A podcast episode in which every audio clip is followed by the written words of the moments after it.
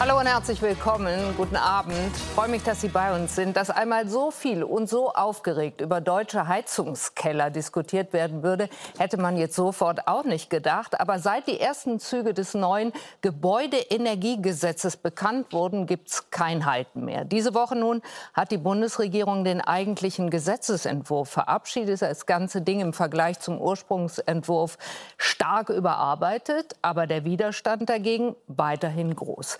Wir diskutieren, ob das Ende von Öl- und Gasheizungen in dieser Form nun höchste Zeit oder aber ein überstürzter Plan ist. Dazu sind heute Abend bei uns Bundesbauministerin Clara Geiwitz von der SPD, die das neue Gesetz gemeinsam mit Robert Habeck ausgearbeitet hat. Der Präsident des Zentralverbandes Haus und Grund Deutschland ist da, Kai Warnecke. Der Wirtschaftsjournalist und Chefredakteur von Finanztipp, Hermann Josef Tenhagen. Der stellvertretende Union-Fraktionsvize im Bundestag, Jens Spahn und die für Klima- und Energiepolitik zuständige Hauptstadtkorrespondentin des Deutschlandfunks, Ann-Kathrin Büsker. Herzlich willkommen Ihnen allen. Freue mich, dass Sie da sind. So wichtig das Thema Wärmewende oder Klimaschutz, äh, Heizungstausch für den Klimaschutz ist, so unklar ist, was in acht Monaten denn nun Gesetz sein wird. Öl- und Gasheizungen verbieten, so Ende Februar die Schlagzeilen. Eine geleakte Gesetzesvorlage erregt die Republik. Die Vorwürfe zu schnell, zu teuer, zu radikal. Diese Woche beschließt das Ampelkabinett einen veränderten Entwurf. Vom Januar 2024 an dürfen nur noch Heizungen neu eingebaut werden, die mit mindestens 65 Prozent erneuerbaren Energien laufen. Geplant sind Ausnahmeregeln, Übergangsfristen, Förderzusagen. Es wird nicht dazu führen, dass ähm, jemand ohne Heizung da sitzt und es wird auch nicht dazu führen, dass Menschen gezwungen sind, ihr Haus zu verkaufen, weil sie sich nicht an die Anforderungen dieses Gesetzes äh, halten können. Doch die Kritik bleibt, auch innerhalb der Koalition. Die FDP-Ministerinnen und Minister stimmen zu, distanzieren sich aber zugleich. Sie bezweifeln Finanzierbarkeit, Umsetzbarkeit und Verfassungsmäßigkeit. In einer Protokollnotiz des Finanzministeriums hoffen sie, dass die Fraktionen des Deutschen Bundestages im parlamentarischen Verfahren diesen Gesetzentwurf intensiv beraten und auch weitere notwendige Änderungen vornehmen werden. Gestern auf dem FDP-Parteitag ein Dringlichkeitsantrag, unterstützt von vielen Bundestagsabgeordneten der Partei. Er wird mit großer Mehrheit angenommen. Der Parteitag hat die Protokollerklärung der FDP-Kabinettsmitglieder verschärft und klargemacht, mit der FDP wird es kein Verbotsgesetz geben. Auch die Union lehnt den Entwurf ab. Unser Gast Jens Spahn spricht von Chaos, Frust und Willkür. Und CDU-Parteichef Friedrich Merz kritisiert, was diese Koalition jetzt macht, ist nun wirklich Brechstange und dafür hat sie keine Mehrheit in der Bevölkerung. Sie wird sie auch nicht bekommen, weil die Bevölkerung diesen Weg nicht mitgeht. Frau Geiwitz, bei dem geballten Widerstand, selbst vom eigenen Koalitionspartner FDP, machen Sie sich darauf gefasst, dass das Gesetz im Bundestag noch durchfällt? Das wird eine intensive Diskussion geben, weil das ja ein Thema ist, was alle Menschen angeht. Jeder hat eine Heizung. Und noch dazu ist es natürlich ein sehr intimer Vorgang, weil das ist ja etwas, was im Heizungskeller des Eigentümers stattfindet. Ganz viele Leute sind der Meinung, die Politik sollte sich da raushalten. Und wir haben uns das nicht einfach gemacht. Und bei der Frage, sind wir spät dran oder ist es einfach zu schnell, muss man sagen, 2045 soll und muss Deutschland klimaneutral sein. So eine Heizung, eine neue, hält locker mal 20, 25 Jahre. Das heißt, es ist höchst höchste Zeit, dass wir den Einstieg schaffen, den Ausstieg Fossiles zu verbrennen. Und darum geht es nur. Es geht nicht darum, dass jetzt ab 1.1. alle Öl- und Gasheizungen rausgeschmissen mhm. werden. Was funktioniert, kann drinbleiben. Was repariert werden kann, kann repariert werden. Aber wir müssen irgendwann aufhören, neue reine Öl- und reine Gasheizungen einzubauen.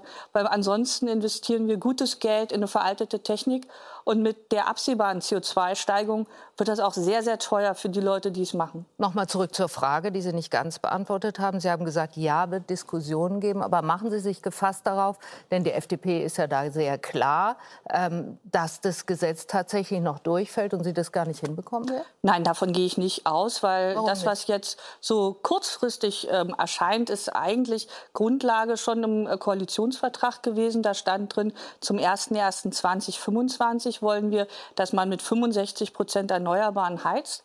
Das wurde dann aufgrund eines Koalitionsausschusses mitten in der Gaspreiskrise vorgezogen. Wissen wir alles, aber jetzt gab es den Gesetzentwurf und die FDP ist. sagt, okay, ja, ja, wir stimmen zu, setzen dem aber eine Protokollnotiz hinzu. Und gestern auf dem Parteitag, wir haben es gezeigt, haben ja jede Menge Bundestagsabgeordnete, auch die in der Fraktion sitzen, gesagt, mit Frank Schäffler an der Spitze, mit der FDP wird es kein Verbotsgesetz geben. Bums. Ja, ich habe mir den äh, Antrag natürlich sofort angeschaut, weil mich das natürlich auch sehr interessiert hat. Da steht erstens drin, dass die FDP eine Regelung über Emissionshandel präferieren würde. Das kann ich gut nachvollziehen. Das ist die deutlich marktwirtschaftlichere Lösung.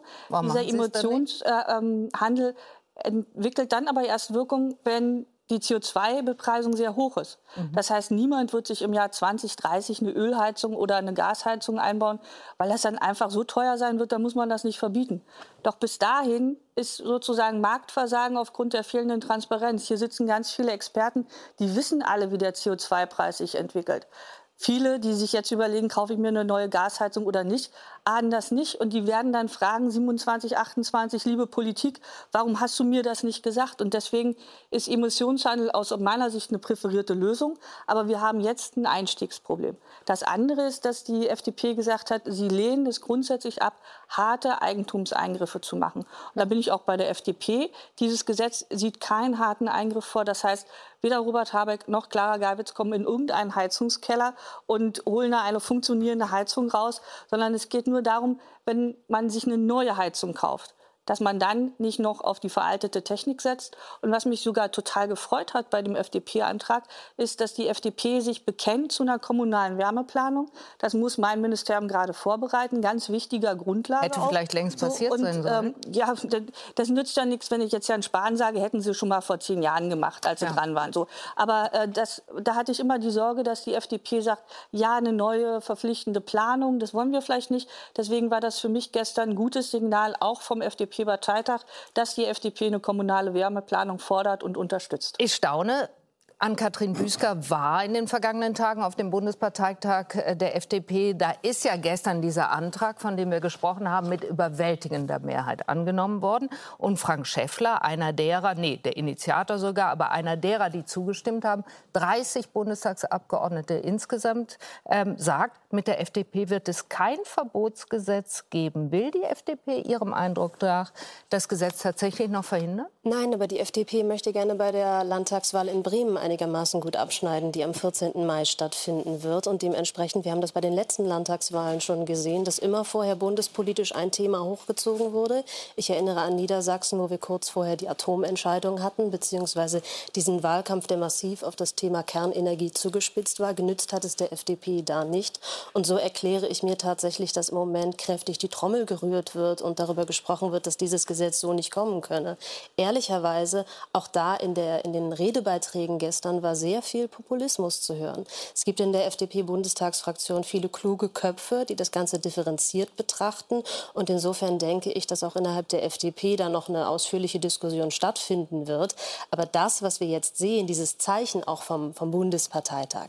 Die FDP ist ja derzeit einfach durch die letzten letzten Landtagswahlergebnisse massiv unter Druck. Mhm. Da brauchte es jetzt was Einendes. Man hat das auch gesehen. Anderthalb Tage plätscherte dieser Parteitag vor sich hin. Für die Partei total ungewöhnlich, die ja gerne untereinander auch streitet. Das war mutlos, das war kraftlos. Und dann kam dieser Antrag und es brach sich wirklich irgendwie was Bahn. Der ganze Frust der Delegierten kam plötzlich auf die Bühne und man grenzte sich ab und gegen wen? Gegen den grünen Koalitionspartner, gegen Robert Habeck. Und ich glaube, das musste einfach tatsächlich an der Stelle mal raus, um dann eben auch das Ausrufezeichen zu setzen in Richtung Landtagswahl Bremen. Also nur ein Zwergenaufstand, der nichts bringt? So würde ich es nicht formulieren, sondern viel Wahlkampftaktik. Herr Spahn, weiß nicht, ob es bei Ihnen auch nur Wahlkampftaktik ist, aber Friedrich Merz und Sie sprechen von der Brechstange, mit der die Koalition hier vorginge. Wollen Sie uns im Kern damit sagen oder den Eindruck äh, vermitteln, Deutschland hätte für die Wärmewende noch verdammt viel Zeit und könnte auch einfach so weiterheizen wie bisher? Das ist nicht der Punkt. Das ist ja auch nicht unser Vorschlag. Ähm, wir haben unser Konzept auch schon im Deutschen Bundestag im Dezember übrigens eingebracht. Äh, das Problem ist ja ein anderes und das ist auch gerade in dem Bericht deutlich geworden. Die Wärmewende wird äh, zur Chaoswende aus Sicht der Bürgerinnen und Bürger. Zu kurze Fristen. Wir sind acht Monate vor dem Jahreswechsel und was jetzt wirklich gilt, ist immer noch nicht klar. Nach diesem Bundesparteitag der FDP sowieso nicht. Äh, sehr Dem messen Sie sehr, mehr Bedeutung bei als Frau Büsker und Frau Geibitz, dem, was die da gesagt haben? Naja, erstmal ist damit zumindest eines klar. Es weiß immer noch niemand, was jetzt zum 1.1. gilt. Ich meine, durch all diese Debatten wird Frau Geiwitz eigentlich zur Baustopp-Ministerin. Ich meine, die wollen 400.000 Wohnungen im Jahr bauen. Sie werden schon dieses Jahr nur gut 200.000 bauen. Und jeder, der nächstes Jahr ein Haus plant zu bauen, Mehrfamilienhaus vielleicht sogar, äh, Wohnungen bauen will, der weiß jetzt überhaupt nicht, was gilt eigentlich also für mich. Darf ich nur kurz, ich, äh, darf also ich kurz bitte immer, auch? Es gilt immer der Bauantrag. Das heißt, wenn Sie jetzt einen Bauantrag machen, dann gilt der auch im nächsten Frau Jahr Geibitz, ich glaube, Sie nehmen nicht so richtig wahr, was da draußen los ist im Land. Wenn massive Verunsicherung... Aber Sie sagen, die Menschen dürfen jetzt keinen Bauantrag mehr stellen. Da muss ich doch als Bauministerin sagen, es gilt rechtlich der Bauantrag egal welche Gesetze. Aber das ist das Problem. Kommt. Wissen Sie, Wir waren Sie sind, aber eigentlich Sie sind immer auf dieser Ebene. Die Bürgerinnen und Bürger nehmen einfach nur wahr. Es ist nicht klar, was ab dem 1.1. gilt. Es sind sehr hohe Kosten. Die, die Handwerker fehlen. Es ist schon mal im Gesetzentwurf klar geregelt, bis zu 50.000 Euro Strafe, 35 Bußgeldtatbestände. Wie genau die Förderung aussieht, ist nicht klar. Und da muss man doch fragen, was macht das eigentlich mit den Leuten? diese Debatte. Sie führt zu Frust, sie führt äh, zu viel Verunsicherung. Und damit, und das war ja Ihre Frage zum Klimaschutz, äh, glaube ich, äh, tun wir dem Klimaschutz echt einen Tort an. Was gerade passiert, und das besorgt mich echt, ist eine Reideologisierung äh, der Klimaschutzpolitik. Wir waren auf einem Weg, wo eine breite Mehrheit der Bevölkerung gesagt hat, das ist ein vernünftiger Weg. Und durch diese radikalen Proteste, die wir sehen, auch hier in Berlin durch äh, einige Aktivisten, wie durch solche Bevormundung. Am Ende wollen sie ja die Lufthoheit über den Heizungskeller, haben Sie gerade selbst gesagt, geht Akzeptanz ja verloren. Wie hat heute jemand, wie hat heute jemand der Wärmepumpen verkauft am Telefon, er hat ein bisschen telefoniert heute natürlich, um die Stimmung einzufangen, hat gesagt, wissen Sie, was gerade passiert, Herr Spahn? Wenn ich für Wärmepumpen werbe, werde ich mittlerweile mit dem Kopfschütteln und einem Abwinken äh, reagieren die Leute nur noch, weil dieses Gesetz und diese Brechstange dazu führt, äh, dass daraus jetzt eine politische, eine Haltungsfrage wird und keine mehr der Vernunft. Und das ist der eigentliche Vorwurf, den man machen muss, durch die Art, wie sie es machen. In der politischen Kommunikation und in dieser Brechstange in acht Monaten verlieren wir wahnsinnig viele Bürgerinnen und Bürger. Klimaschutz geht aber nur mit den Bürgerinnen und Bürgern. Und da braucht man eben ein paar andere Regeln. Haben Sie der Sache also einen Tort angetan? Wir haben uns ja genau angeguckt, wie das äh, mit der Politik in der Vorgängerregierung war. Da hat man sich auch bekannt zu ehrgeizigen Klimazielen. Da waren Sie übrigens auch dabei in der Vorgängerregierung. Ja, jetzt ich persönlich nicht, aber, aber da hat man SPD. sich ehrgeizige äh, Ziele gesetzt. Und dann hat man aber die Zielerreichung und die Maßnahmen immer weiter nach hinten geschoben. Das heißt, die Erreichungswahrscheinlichkeit wurde immer unwahrscheinlicher. Und ich als Bauministerin sehe die Klimaziele des Gebäudesektors und sage, das Bundesverfassungsgericht hat uns aufgefordert, das nicht nur gut zu meinen mit dem Klimaschutz, sondern tatsächlich Maßnahmen zu ergreifen. Und das ist eine der wesentlichen Stellschrauben. Und natürlich, andere Länder sind schon vor Jahren hingegangen. Selbst in Deutschland, andere Bundesländer haben schon vor Jahren verpflichtende kommunale Wärmeplanung gemacht. Und das, was wir jetzt machen, ist natürlich ein Einstieg. Und es wird eine Generationenaufgabe sein, bis der letzte Ölkessel, die letzte Gasheizung irgendwo ausgetauscht wird, sind wir 2045. Aber nochmal, wenn so eine neue Heizung 20, 25 Jahre hält und wir im letzten Jahr, obwohl wir über Gasmangellagen gesprochen haben, wir haben Milliarden in die Gaspreisdeckelung gesteckt, wurden 600.000 neue Gasheizungen in Deutschland verbaut.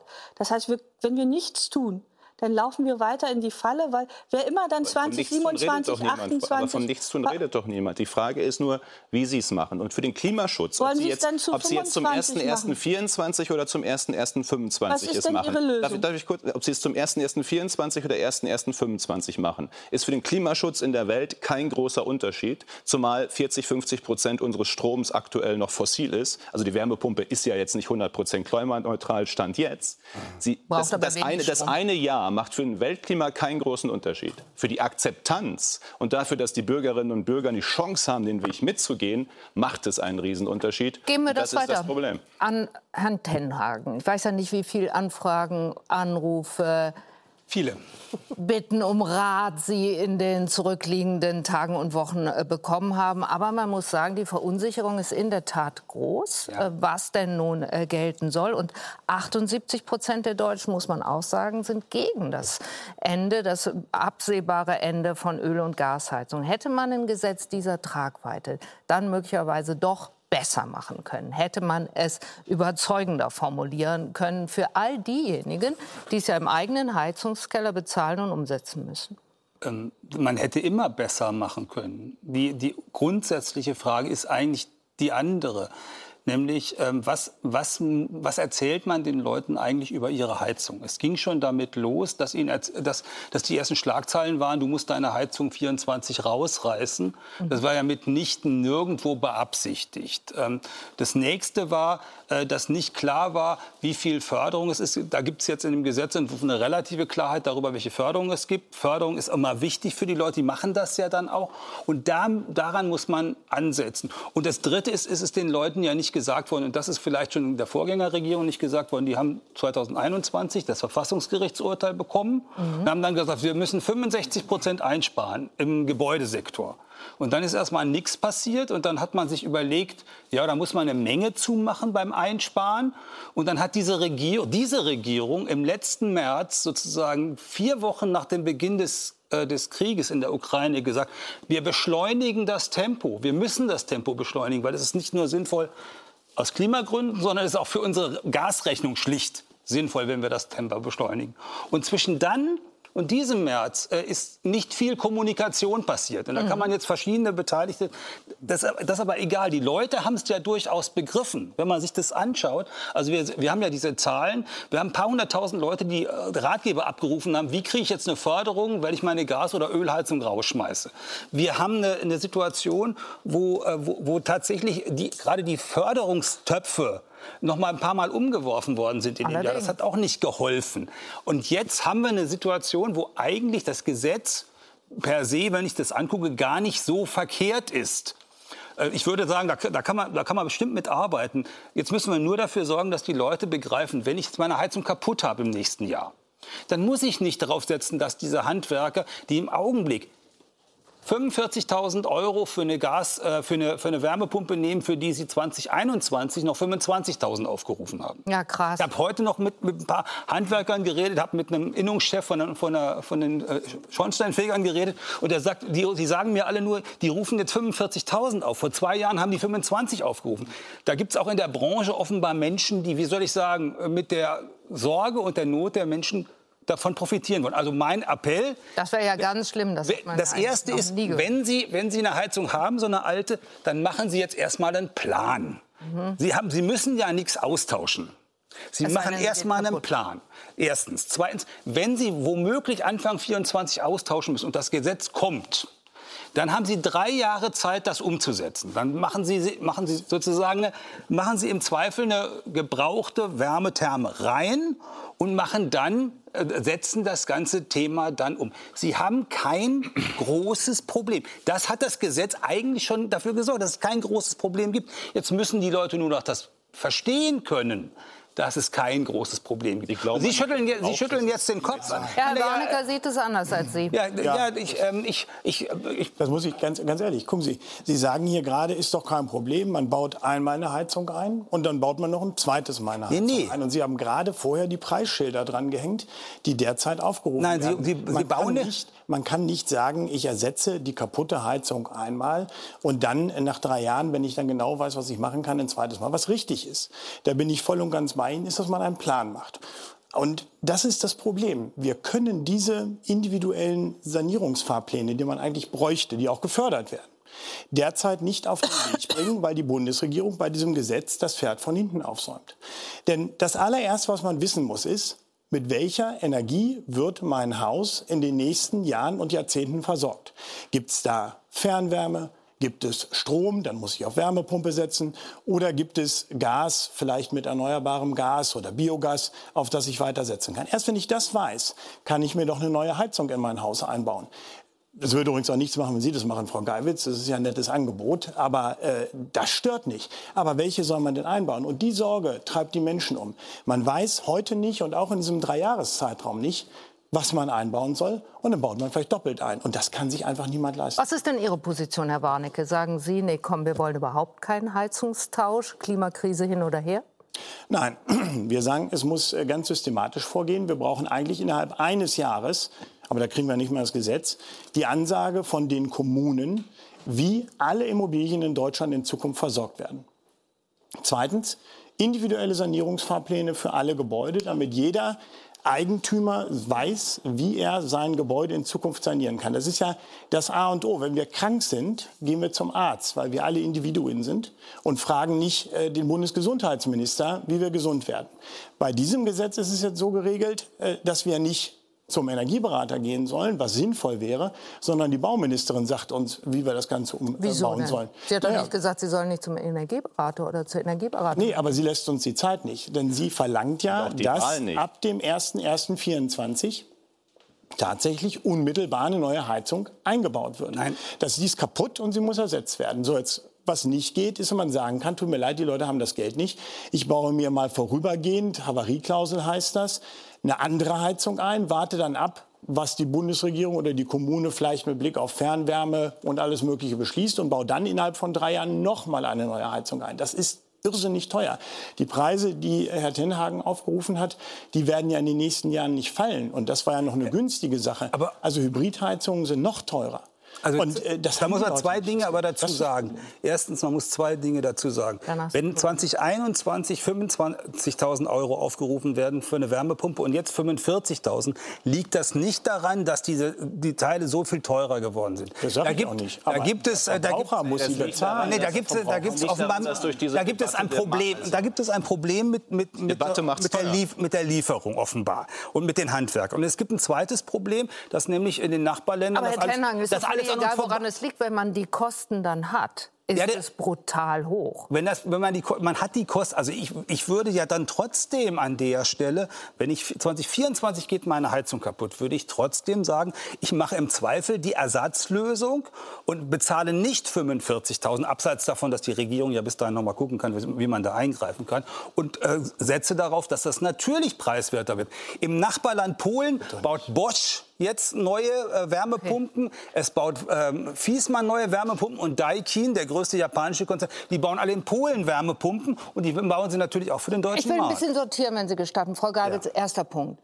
Gehen Sie den zweiten Schritt vor dem ersten. Also müsste man wissen, was Herr Warnecke gesagt hat, ob Fernwärme in der Nähe des eigenen Hauses, in der Nähe der eigenen äh, Wohnung, der vielleicht auch Genossenschaft greifbar zur Verfügung stünde, bevor man sich dann entscheidet, auf welche Heizart man zukünftig setzt? Und hätten Sie da nicht liefern müssen? Also in der idealen Welt hätte man irgendwann Anfang der 90er überall so eine kommunalen Wärmeplanung gemacht und dann hätte man Anfang der 2000er angefangen, langsam ähm, auszuschleichen aus den fossilen Energien. Nochmal, wir sind jetzt 2045 minus das durchschnittliche Alter einer Heizung spät, spät dran. Das heißt, wir haben im Gesetz jetzt schon vorgesehen, jeder, der mit einer Fernwärme versorgt wird, muss sich überhaupt nicht um dieses neue Gesetz kümmern. Bei einem Fernwärmeanschluss gehen wir davon ja, aus, jetzt um die, die gerne wüssten, ob sie perspektivisch kommunale, Fernwärme kommunale Wärmeplanung werden. wir noch vor der Sommerpause ins Kabinett einbringen und wir haben auch in dem GEG genau diese Übergangsfristen vorgesehen. Das heißt, GEG wenn, ist das also Gebäudeenergiegesetz. Genau, in dem Heizungsgesetz vorgesehen, dass wenn in der Kommune geplant wird, dass man dann als Hausbesitzer auch diesen Weg nehmen kann und auch diese Hybridheizung einfach noch mal, wenn Sie sich jetzt im Fall Ihrer Heizung geht total kaputt, eine neue Therme kaufen, übergangsweise, mhm. dann müssen Sie die nach drei Jahren ja nicht rausschmeißen, sondern wenn Sie sich dann eine Wärmepumpe kaufen, dann können Sie, Kai Warnecke, sagen, heute heize ich mit der Wärmepumpe und wenn das vielleicht vom Preis her nicht stimmt oder wenn es total kalt ist, dann können Sie die Gastherme nutzen, um noch mal dazu zu heizen. Puh, da habe ich aber zwei Frau, gekauft. Genau so ist es. Sie haben nicht nur zwei gekauft. Ich, ich weiß nicht, ich habe mich auch. Wir haben die Zuschriften von unseren Mitgliedern. Wissen Sie, was eine Hybridheizung derzeit kostet?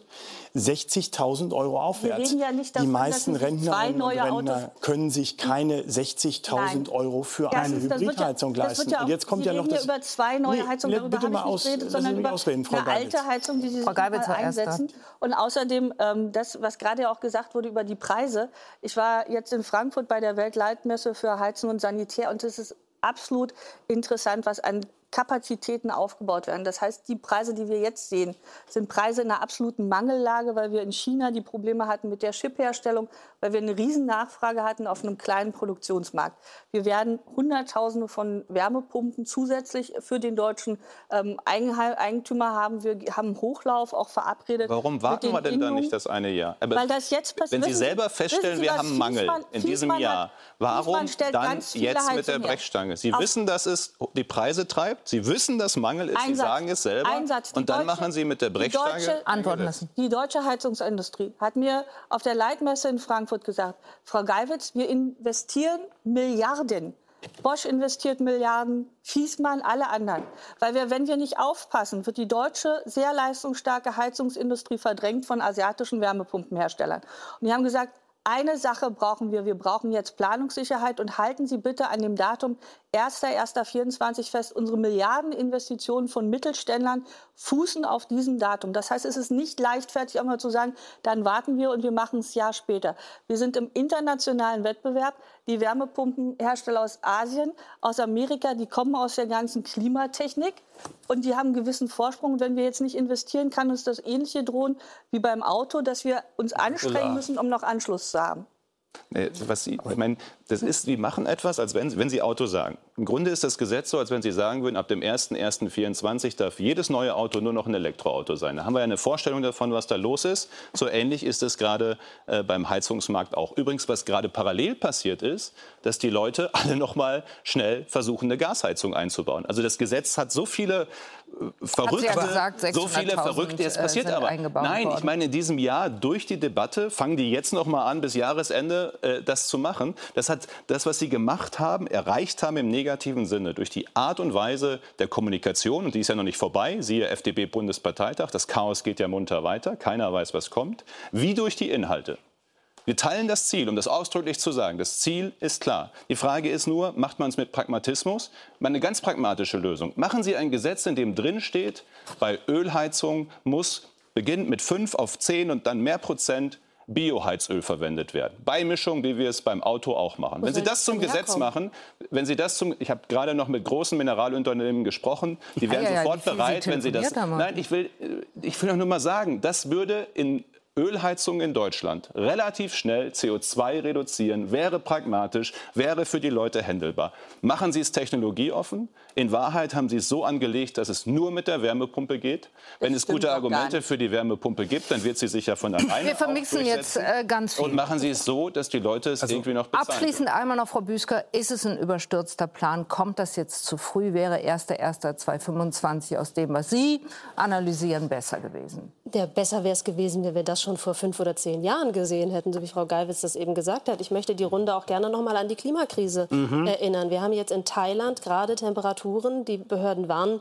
43 Grad. Die Menschen müssen drin bleiben. Gefühlt 54 Grad. Ich bin mir nicht sicher, ob sich das irgendjemand in dieser Runde vorstellen kann, was das für das Leben bedeutet und was das für das Leben auch meiner Generation und der nächsten Generation bedeuten wird. Ich wünsche mir ehrlicherweise in dieser Debatte auch ein bisschen mehr Zukunftsoptimismus, ja, auch angesichts der Klimakrise. Aber wir haben eine ganze Menge an Technologien, die jetzt schon da sind, mit denen wir eine ganze Menge lösen können. Ja, hätten wir eher mit anfangen können. Aber die, die Stimme Tun, die tut der Entwurf ja auch. Das das Schauen wir uns das doch mal genau an. Problem, dass ich, das ist ja schrecklich, was Sie beschreiben für die Menschen. Teile ich. Wir müssen was tun. Aber Sie stimmen vielleicht zu, dass dieses eine Jahr bei dem wir sowieso 40, 50 Prozent unseres Stroms weiterhin im Moment jedenfalls noch fossil haben.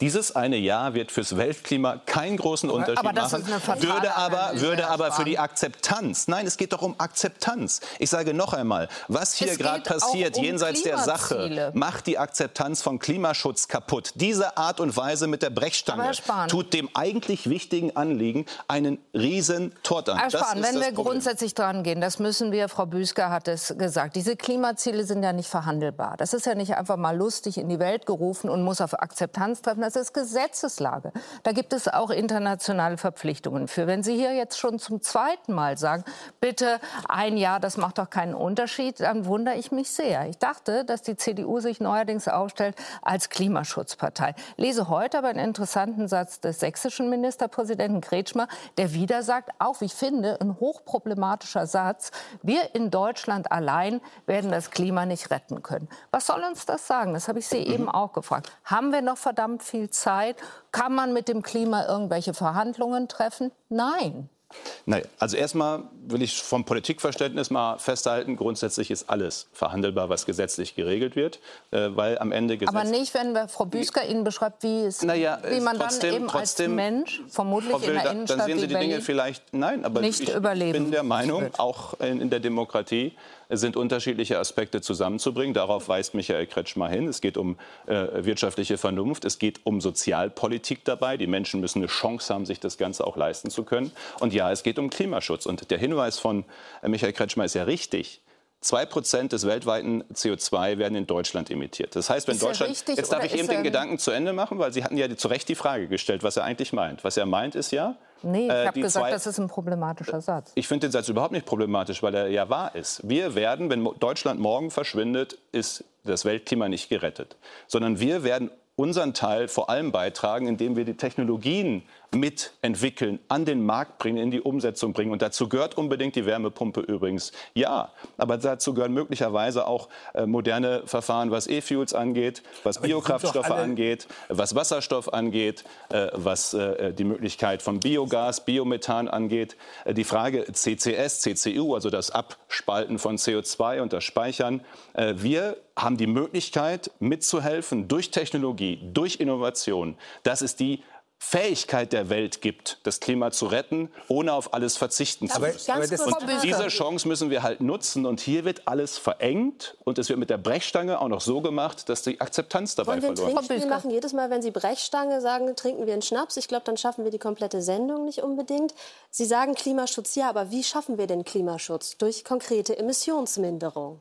Und wie schaffen wir Emissionsminderung? Ja, durch Technologien in der Tat. Aber von Technologien nur zu reden, hilft halt nichts. Man muss sie auch umsetzen. Was man, passiert doch? Aber da also, gucken wir es uns an, Frau Büsker. Ist denn der dass Sie die Heizung um ein Jahr verschieben wollen und haben damit aber, aber, haben argumentiert, dass es überhaupt kein Problem ist, wenn jetzt noch länger CO2 durch fossile Heizung. Ich würde auch sehr gerne einmal ausreden, mhm. Herr Spahn. Vielen Dank. Dass es überhaupt kein Problem ist, wenn fossile Heizungen weiter CO2 ausstoßen. Dann haben Sie das Argument aufgemacht. Wir machen es ja äh, auch bei der Kohlekraft. Ähm, mhm. Die Kernkraft hätten Sie lieber gehabt. Ich finde es ganz bemerkenswert, dass Ihre Partei immer wieder solche Ausreden, wir können es ja ein Jahr später. Ihr Parteikollege Herr Kretschmer sagt das Gleiche beim Kohleausstieg. Nee, ziehen wir nicht vor, müssten wir, um unsere Emissionsminderungsziele im Energiesektor zu erreichen. Aber nein, auch das möchte er später machen. Und er möchte es zu dem Zeitpunkt machen, der gesellschaftlich vereinbart worden ist, ja.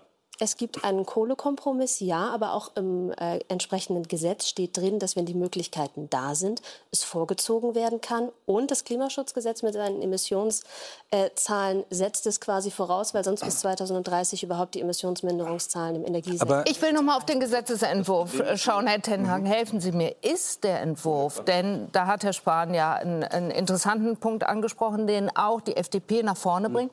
Ist das, was im Gesetz steht, Ihrer Einschätzung nach, Frau Geibitz, wird uns nachher auch helfen, ausreichend technologieoffen? Ja, mit, mit Klammer. Also das, meist, äh, ich würde sagen, es ist technologieoffen genug und es braucht auch gar nicht bis 2025 zu warten, weil was bis 2025 Neues passiert in dem Bereich, ist nichts. Weder die, die Technologien, von denen Herr Spahn gerade spricht, sind alle 2025 nicht am Markt in der Form, dass sie den Leuten helfen, sondern die, die, das kann man alles 2024 machen. Die, eins, die zentrale Frage dahinter ist, was wollen, was können die Leute jetzt tun? Was sagt man ihnen, was sie tun können? Und das, was noch nicht klar ist und was wirklich helfen würde, wenn möglichst schnell klar wäre, wie viel Förderung gibt es wo?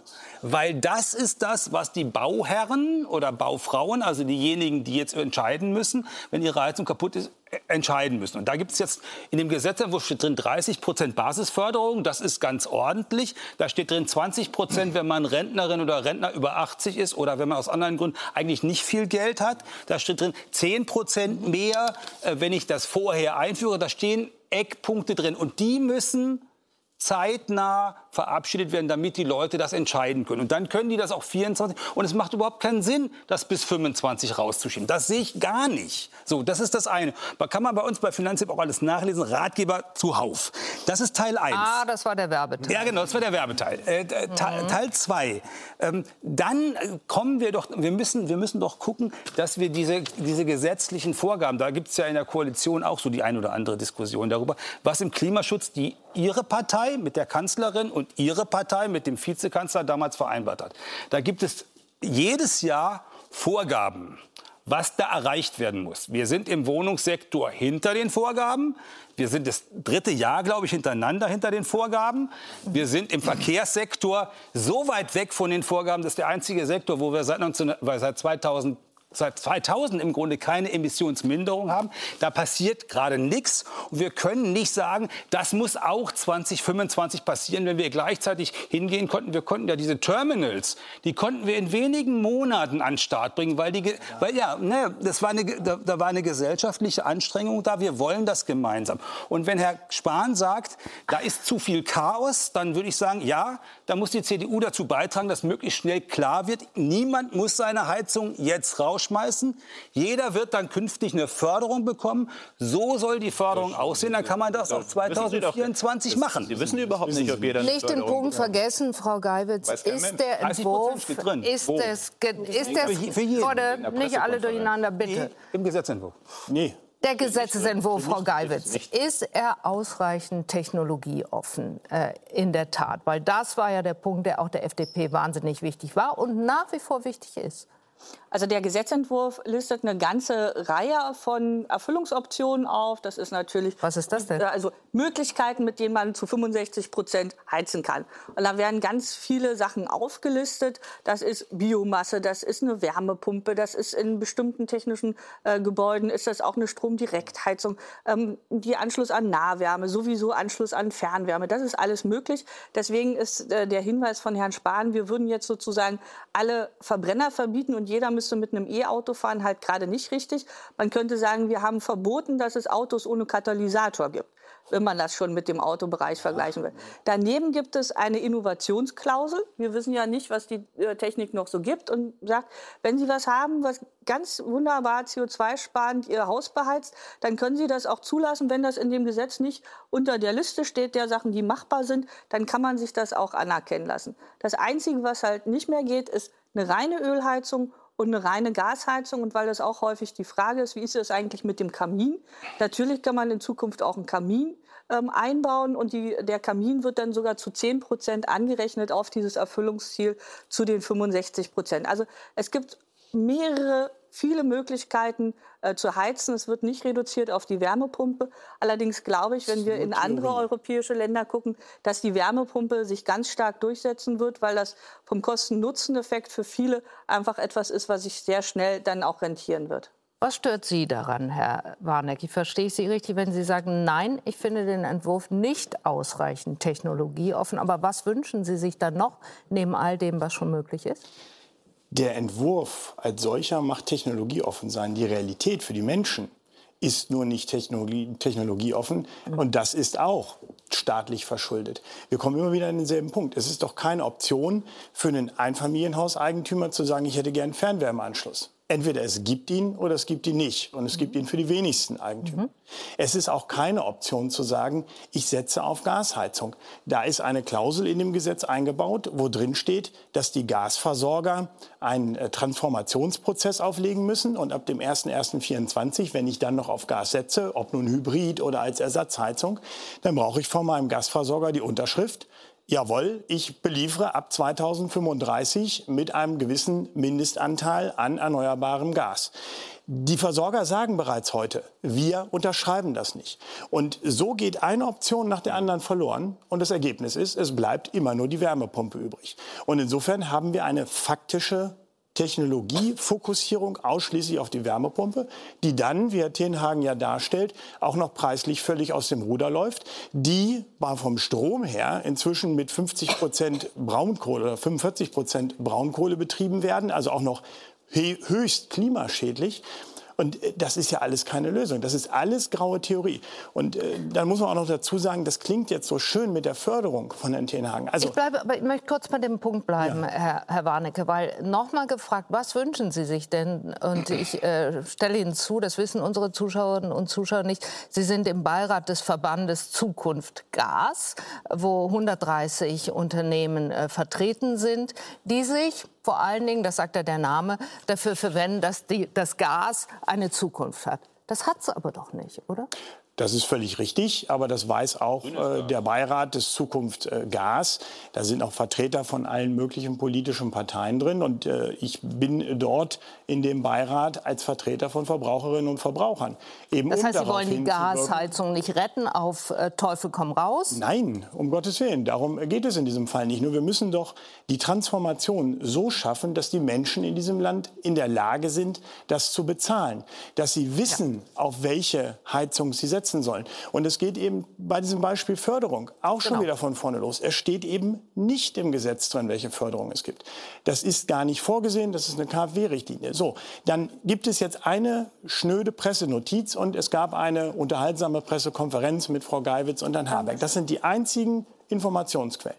Was man denen entnehmen kann, sind genau zwei Dinge. Erstens, es bleibt bei der BEG-Förderung, das ist die Basis, nichts Neues. BEG-Förderung ist was? Das ist die Bundesförderung effiziente Gebäude. Das gibt schon, das 30. ist der neue Sattel, 30 Prozent. Aber hat nichts mit dem Gebäudeenergiegesetz zu tun und den ganzen Pflichten und Anforderungen, die da drin stehen, sondern es ist eine altbekannte Förderung. So. Und dann gibt es drei Klimaboni. Und diese drei Klimaboni sind ausschließlich für Fälle, in denen man das Gebäudeenergiegesetz entweder übererfüllt genau. oder vorzeitig Leistung macht. Das heißt, das, was Frau Geiwitz und Herr Habeck uns abfordern, und für den die Pflichten und für den Havarienfall meinetwegen, aber es sind allesamt Situationen, wo das, was im Gesetz verlangt wird, nicht gefördert wird. Wir haben also Stand heute, auch nach der Pressekonferenz, keine Förderung für die Pflichten aus dem Gebäudeenergiegesetz. Die Menschen werden also, ich sage es mal ganz klar, im Stich gelassen. Das war der blumige letzte Satz aus dem Koalitionsausschuss. Ich sehe nicht, dass die Menschen ausreichend fördern. Frau Gabitz, äh, Herr Warnecke, so schön einfach ist, ja? Ich will, mir das, ich will mir das mit Ihnen gemeinsam anschauen. Die Förderung jetzt noch mal. Dazu hat Herr Warnecke an anderer Stelle schon gesagt, dieser Zwang, zum Austausch der Heizungen wird für viele Menschen so teuer werden, dass es die Altersvorsorge von Millionen Bürgerinnen und Bürgern zerstört und dass es letztlich wie eine Enteignung wirkt. Förderung hin oder her. Lassen Sie also, es stehen? Nein, ähm, weil wir müssen ja wissen, wer wird denn gezwungen, seine Heizung auszutauschen? Dieses Gesetz. Nach und nach ja alle. Dieses alle. Gesetz, also wenn alle. Ihre Heizung total kaputt geht, selbst wenn es mich und Robert Habeck und diese Bundesregierung nicht gäbe, ihre Heizung geht final kaputt, ja. dann müssten sie sich eine neue kaufen. Stimmt. Daran führt in dieser Welt nichts vorbei. Aber das, dann, kriege, dann machen, kriegt jeder zu viel, wenn er hört, oh, Wärmepumpe, das, das, wait a minute, 45.000 oder 35.000 okay. mit einer maximalen Förderung von 50 Prozent ist das immer noch irrsinnig viel Geld. Also dieser Staat sagt Ihnen dann, wenn Ihre Heizung kaputt ist und Sie, Sie sowieso eine neue kaufen müssen, kriegen Sie erstens bis zu 50 Prozent Zuschuss und zweitens kriegen Sie dann auch noch, weil nicht jeder so eine kommode Hausbank hat, nicht wahr, Herr Spahn, äh, kriegen Sie dann noch 60.000 Euro zinsvergünstigten Kredit für sonstige Investitionen. Muss man auch abbezahlen. Ja. ja und wenn Sie das nicht können, dann können Sie aber auch eine Ausnahme beantragen. Es gibt sehr viele Ausnahmen für Sportvereine, für Feuerwehrhäuser, für Krankenhäuser. Das war Karl Lauterbach ganz wichtig. Wenn Sie sagen, Sie sind zum Beispiel Bestandteil der Daseinsfürsorge, können Sie sich ausnehmen lassen. Oder wenn Sie sagen, Ihr Haus... Nein, oder wenn Sie zum Beispiel sagen, mein Haus, mein Haus ist ganz wenig wert. Gibt es ja viele. Hm. Und die Investitionen, die notwendig sind, übersteigen den Wert des Hauses um ein, oder sind nicht in einem sinnvollen Verhältnis zum Wert des Hauses. Dann kriegen Sie auch eine Ausnahmegenehmigung, dann könnten Sie sich auch eine neue Gasheizung einbauen. Sie werden das aber mutmaßlich nicht machen, weil das sehr teuer für Sie sein wird, sondern Sie werden die Förderung nehmen, sich zum Beispiel eine Holzpelletheizung kaufen, das ist bei mir in Brandenburg auf dem Land sehr beliebt, und kriegen jetzt, was bisher nicht war, 50 Prozent.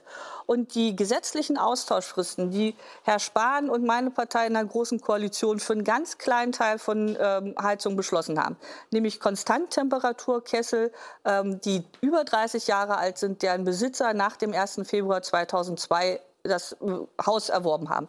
Diese kleine Gruppe die musste jetzt schon die Kessel austauschen äh, äh, und die hat bis jetzt keine Förderung gekriegt. Die kriegt jetzt auch bis zu 50 Prozent. Also Aber das ist eine mal. richtige Verbesserung der einzigen wirklich kleinen Austauschpflicht, die es Was ich überhaupt nicht verstanden habe und verstehe ich auch nicht für Sie als Sozialdemokratin, dass Sie keine nach Einkommen gestaffelte Förderung gemacht haben, sondern doch wieder auf das Prinzip Gießkanne gesetzt haben. Robert Habeck hatte es ja anders versprochen, hat dann aber in der Pressekonferenz zugeben müssen, Zitat, zwischen Normalverdienern und Villenbesitzern wird kein Unterschied gemacht. Warum lassen Sie das als Sozialdemokratin zu? Also ganz wichtig, wir haben ja diese Boni und ein Boni ist zum Beispiel, dass man bis zu 50 Prozent ähm, bekommt, ja, wenn man zum Beispiel Wohngeldempfänger ist oder wenn man ähm, beantragungsfähig ist für den Kinderzuschlag. Das heißt, oder aber wenn man Rentner in der Grundsicherung ist oder aber, das wissen viele auch nicht, wenn man Eigentümer ist, kann man Wohngeld beantragen. Sie weichen aus, Frau Nein, also wenn man wenig Geld hat, kriegt man eine höhere Förderung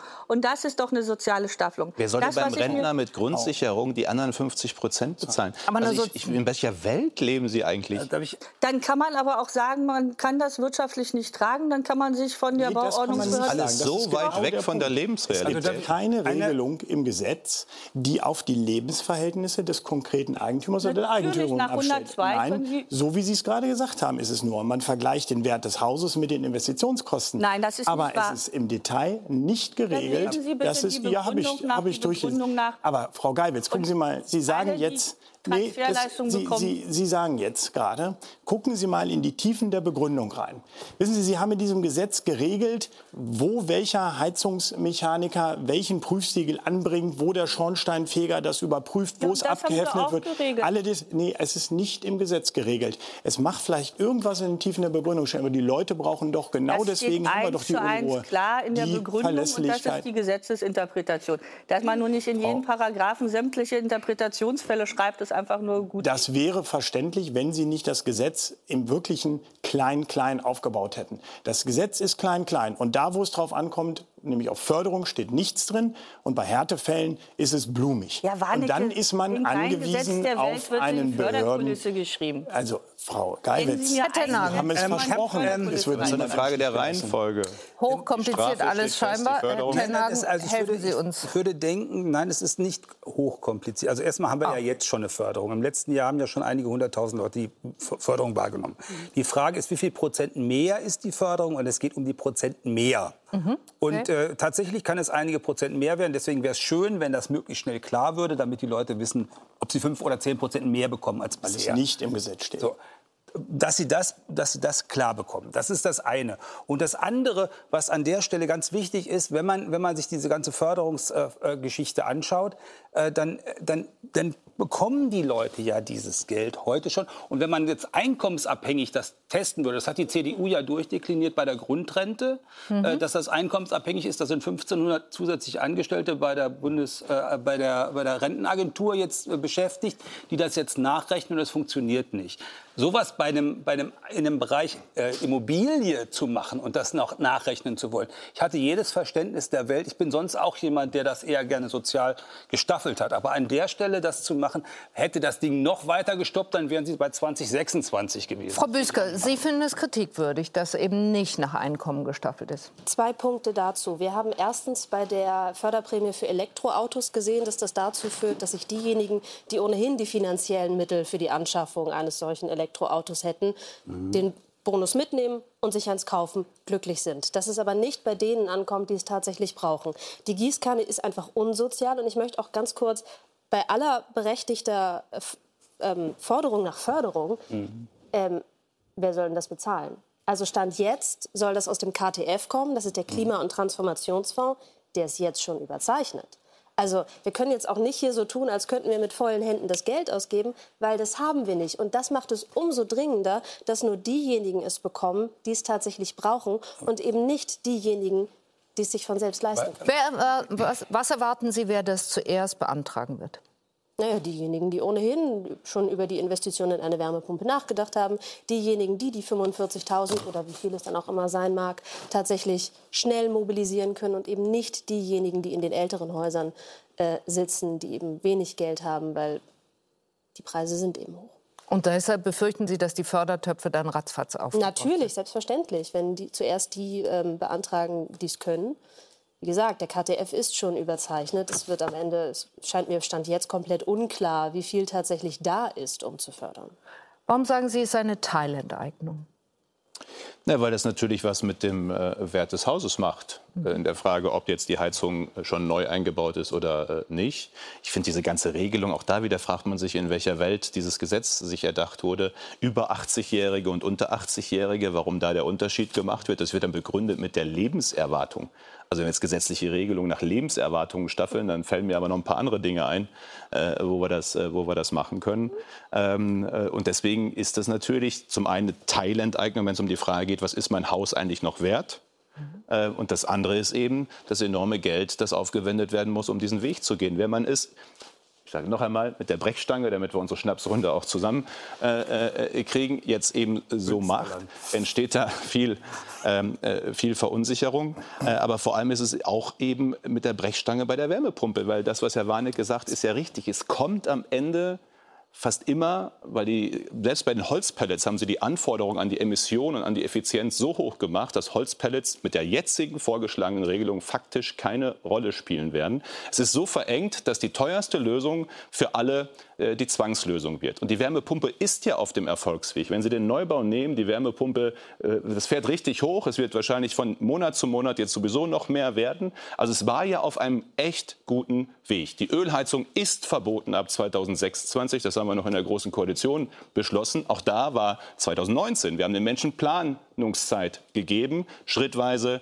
äh, diesen Weg zu gehen. Äh, wenn man das eben so machen würde, dass man nicht für jeden die Wärmepumpe, die ja mehr die braucht jetzt nicht immer gleich noch eine Fußbodenheizung oder so, das ist zum Teil auch sehr übertrieben worden. Aber sie braucht zumindest mal die Frage, was ist eigentlich mit den Fenstern? Wie groß sind eigentlich die Heizkörper? Es muss besser großflächig sein. Es wird selten sein, dass im Altbau Wärmepumpe geht, ohne dass man auch zusätzliche Investitionen braucht. Dann sind wir halt bei einigen zigtausend Euro. Und das ist halt für jemanden, der es nicht leisten kann, ja, Teilenteignung. Und ihm wird die Chance genommen, möglicherweise einen anderen Weg zu gehen, der auch klimaneutral wäre oder auf dem Weg dahin wäre. Ähm, aber bitte? Welcher andere Weg? Zum Beispiel Biogas. Zum Beispiel, ich habe es gerade gesagt, Beimischung bei also, Öl. Wenn wir Bio, wirklich einen Unterschied also, machen wollen, fangen wir kurz, doch mit... Ganz kurz, Biogas. Wie viel Biogas steht in der Bundesrepublik zur Verfügung? Ja, aber wissen Sie, die Frage, das finde ich übrigens, Herr Tenner, ganz bemerkenswert. Beim Strom wird aktuell auf Jahressicht gesehen über 40 Prozent unseres Stroms fossil gemacht. Ja. Da stellen Sie nicht die Frage, wie viele Jahre äh, gibt es denn heute schon den erneuerbaren Strom? Wir werden noch 5, 6, 7, 8 Jahre brauchen, bis das wirklich erneuerbarer Strom ist. Wenn wir beim Strom uns Nein, die Zeit nur, nehmen. Wie viel, wie viel wenn wir uns beim Strom die Zeit nehmen, warum gehen wir dann, dann so warum gehen wir denn nicht bei Biogas oder also bei, bei Beimischung? Biogas würde ich unter 10 Prozent denken im Augenblick. Ja, Stand heute. ja, ich weiß, Problem, vor zehn Jahren war das aber auch nicht wesentlich. Das Problem ist, das Problem ist, dass all diese Themen zur Technologieoffenheit immer so besprochen werden, als müsste das heute schon da sein. Es geht doch darum, nicht alle Innovationsentwicklungen zuzumachen. Und wenn die Wärmepumpe sich aus sich selbst so überzeugend erklärt, weil sie sagen, der CO2-Preis, es wird doch teurer, äh, es macht doch Sinn, warum dann alle anderen Wege zubauen? Dann bräuchte man übrigens auch keine Kontrolleure. Ja gesagt, ich frage mich, frag mich ja, wie das überhaupt nachher laufen soll. Geht dann jemand in jeden Keller und guckt dann nach und verteilt dann die. Man bräuchte überhaupt keine Kontrolleure, wenn man auf Anreize, äh, auf entsprechende finanzielle Folgen, auf gute Förderung setzt. Dann sind wir ja schon auf einem Weg, den kann man meinetwegen auch noch verstärken. Aber diese Verengung, ich sage es noch einmal, führt dazu, dass wahnsinnig viel Akzeptanz verloren geht. Und das ist für den Klimaschutz das Schlechteste, was gerade passiert, dass diese Akzeptanz verloren geht. Frau Geiwitz, der Bayerische bayerische Ministerpräsident Markus Söder hat Ende März äh, zu den ursprünglichen Plänen von Ihnen und Robert Habeck gesagt, sie seien tatsächlich voll gegen jeden gerichtet, der ein Eigentum hat. Es sei ein völlig abgehobener Plan, der darf auf keinen Fall Realität werden. Im Grunde genommen solle der Traum vom Eigenheim, der soll in Deutschland dauerhaft zerstört werden. Steckt das in Wahrheit hinter Ihren Plänen? Also ich glaube, dass es in Wahrheit Markus Söder nicht nur um eine Technikdebatte über die Zukunft des Heizens geht, sondern dass es vielleicht auch schon der bayerische Vorwahlkampf ist. Und ähm, die Technikoffenheit, die Herr Spahn einmahnt, ist im Gesetz hinterlegt. Da gibt es eine Innovationsklausel. Das heißt, wenn Daniel Düsentrieb in drei Jahren die genialste Art äh, erfindet zu heizen, kann man das mit diesem Gesetz berücksichtigen. Und ich habe hier jetzt in der Runde heute Abend auch keinen einzigen konkreten Vorschlag gehört, was man an dem Gesetz anders machen könnte, doch, außer es zum 1.1.25 außer es zum 1.1.25 einzuführen und nicht zum 1.1.24. Beimischung Öl. Beimischung Öl. der Wärmepläne. Okay. Bessere Förderung.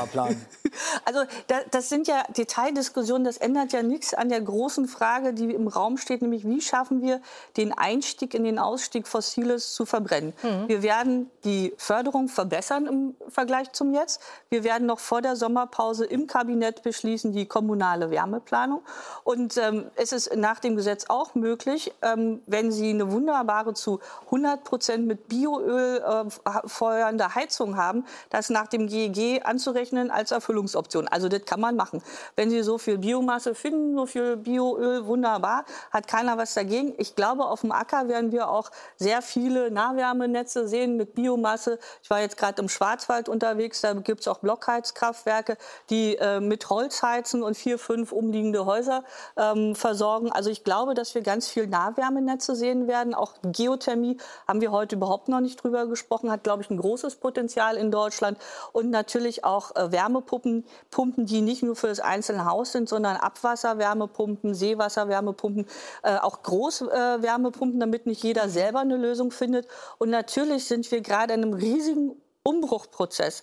Das hat immer Friktion, aber die Lösung, nichts zu tun, weil wir uns alle aufregen, weil sich was ändert, äh, das ist leider die allerteuerste, auch für die von Herrn Söder zu beschützenden Eigenheimbesitzer. Weil wenn die jetzt investieren in Gas und Ölheizung, dann werden die 27, 28 verdammt sauer sein auf alle Politiker, die Ihnen heute nicht klipp und klar gesagt haben, du investierst in eine Technik, die Heizen für dich in den 27, 28 extrem teuer machen wird. Werden denn die Wärmepumpennutzer nicht auch 2028, 29, 30 möglicherweise wahnsinnig sauer sein, weil sie feststellen müssen, da kommen wir übrigens beim Thema Energiepolitik, es werden gerade keine Gaskraftwerke gebaut, die Kernkraftwerke sind abgeschaltet worden, äh, wir brauchen Residuallast. Wir werden feststellen, so wie Sie gerade die Energiepolitik machen, dass wir auch 2028, 2030 2030 noch einen hohen Anteil an Kohle haben, weil sie gerade nichts tun, um ihn zu ersetzen. Also sie machen halt hier irgendwie den dritten Schritt, nicht den zweiten, den dritten, den fünften Schritt äh, vor dem ersten erstmal für günstigen Strom zu sorgen, der ist nämlich auch teurer geworden, idealerweise erneuerbaren Strom verfügbar zu haben, die kommunale Wärmeplanung erstmal zu machen. Wenn jetzt alle Wärmepumpen kaufen, wer soll denn dann in das Nahwärmenetz gehen, das in fünf Jahren kommt? Also, also es ist alles nicht, dann. Es ist alles nicht durchdacht. hat zum Beispiel das Wind an Land Gesetz gemacht, was selbst jetzt in Sachsen und in Bayern und in Baden-Württemberg dazu führt, dass tatsächlich die Windenergie ausgebaut wird. Ich habe das Baugesetzbuch geändert, damit man neben mhm. einer Windkraftanlage eine Elektrolyseur, um ein Elektrolyseur zur Herstellung von Wasserstoff machen kann. Da hätte man schon mal vor fünf Jahren drauf kommen können, dass man die Teile nicht abregeln muss, wenn es gerade doll Wind hat, sondern dass man damit Wasserstoff produziert. Der einzige, äh, der in der Union ein wirklich konsistentes Energieversorgungskonzept hat. Michael Kretschmer von der Union in Sachsen. Der sagt, wir reparieren Nord Stream 2, wir klären die Sache mit Putin und dann kriegen wir wieder billiges russisches Gas. Das ist ja fast SPD-Linie dann. Das ja, ist der Einzige, Schröder. der das konsistent herleiten das kann, dass man, dass man weiter Gas als Übergangstechnik hat. Das war die Situation vor dem 24. Februar. Wir haben gesagt, wir steigen aus aus Atom und wir steigen schnell aus aus Kohle. Und wir waren in der Bundesrepublik im Konsens, dass Gas unsere Brückentechnologie ist. Diesen Zustand gibt es nicht mehr. Es gibt kein billiges russisches Gas mehr. Und wir bezahlen gerade extrem viel Milliardenbeträge, um diesen Gaspreis zu Und deswegen haben wir ist, Gaskraftwerke Kohle. Kohle im Netz, was wir sonst nicht hätten. Ihre Bundesregierung, diese Bundesregierung, ja. will 20 bis 40 Gaskraftwerke bauen. Steht ja in Ihrem Koalitionsvertrag drin. Ihre, Ihr Energiemix der Zukunft ist Gas plus Erneuerbare. Nur werden diese Gaskraftwerke gerade nicht gebaut. Es werden auch keine angereizt. Das heißt, wir werden uns 2028 ganz erschrocken angucken und zu der Feststellung kommen müssen, dass diese Kohlekraftwerke weiterlaufen müssen. Und das wäre für den Klimaschutz das Schlechteste. Und deswegen sage ich ja, Wärmepumpe einbauen macht nur dann Sinn, wenn man parallel auch dafür sorgt, dass die Stromerzeugung äh, mit deutlich weniger CO2 passiert. Und der Teil findet gerade nicht statt. Ich glaube, die Menschen in diesem Land wissen ganz genau, dass jetzt gerade wieder einsetzt, dass wir Windenergie in diesem Land ausbauen, dass wir die hat, letzten 10 bis 15 Gas Jahre leider sehr viel verschlafen haben beim Ausbau der das erneuerbaren Energie. Zu tun. Das haben wir vergangene Woche diskutiert, ob das klappen kann, 80 Prozent äh, aus erneuerbaren Energien zu, äh, zu holen äh, im Strommix der Zukunft. Und da sah, klang das so, als sei das mindestens schwierig. Damit höre ich aber jetzt auf. Äh, danke für die Diskussion. Die Tagesthemen machen weiter mit Aline Abud. Aline, was macht ihr? Ja, Anne, wir schauen in den Sudan, wo Soldaten der Bundeswehr versuchen, deutsche Staatsbürger zu retten und aus dem Bürgerkriegsland auszufliegen. Ein erster Evakuierungsflug konnte inzwischen abheben. Und wie es weitergeht, dazu gleich mehr in den Tagesthemen. Das jetzt in den Tagesthemen. Tschüss und auf Wiedersehen.